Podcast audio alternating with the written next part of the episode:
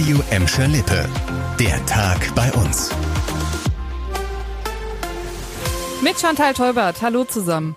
Da hat die Gelsenkirchener Polizei mal wieder eine ordentliche Grasplantage hochgenommen und damit meine ich fast 2000 Pflanzen. An der Gießerstraße in Schalke hatten nämlich Leute die auffälligen Pflänzchen entdeckt und die Beamten gerufen. Ja, Volltreffer. In der Lagerhalle gab's so allerhand Kram, den man zum Cannabisanbauen so braucht. Die Polizei hat natürlich alles einkassiert, inklusive der tausendfachen Blütenpracht natürlich. Und jetzt Jetzt wird noch ermittelt, wem da eventuell ein Verfahren blüht.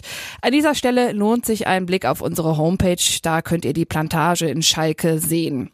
Ja, bleiben wir mal bei Schalke. Das war ja wohl wieder nix am Wochenende gegen Düsseldorf, ne? Läuft gerade generell nicht so bei den Königsblauen, wissen wir alle, weiß der Verein. Und wenn ihr da Mitglied seid, dann sollten heute zwei Briefe bei euch eingetrudelt sein. Vorstand und Mannschaft haben sich an die Fans gewandt. In den Briefen Briefen schämen sich beide für einige Auftritte in den letzten Monaten und es wird versichert, dass jetzt nochmal Knallgas gegeben wird und aus der Winterpause soll auch alles rausgeholt werden. Ja, Gucken und das Beste hoffen und ganz wichtig, starke Nerven bewahren.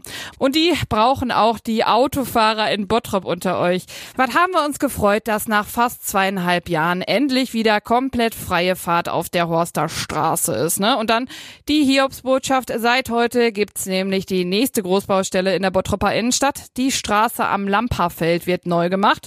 Unter anderem kommt ein Kreisverkehr an die Ecke Kirchhellner Straße, Rohnstraße, um den Verkehr da ein bisschen bisschen ruhiger zu machen.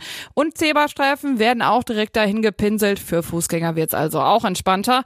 Außerdem gibt's einen halben Kilometer Flüsterasphalt. Dadurch wird's für die Anwohner deutlich ruhiger und keine halben Sachen. Neue Abwasserkanäle, neue Leitungen für Internet, Telefon, Gas, Strom.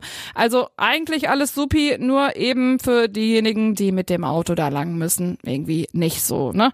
Bis Ende kommenden Jahres wird's in den fünf Bauabschnitten nämlich immer wieder Vollsperrungen geben, so wie seit heute an der Jahnstraße und Ortbergstraße. Auf unserer Homepage findet ihr die genauen Infos zu den Arbeiten am Lamperfeld. Und das war der Tag bei uns im Radio und als Podcast. Aktuelle Nachrichten aus Gladbeck, Bottrop und Gelsenkirchen findet ihr jederzeit auf radio und in unserer App.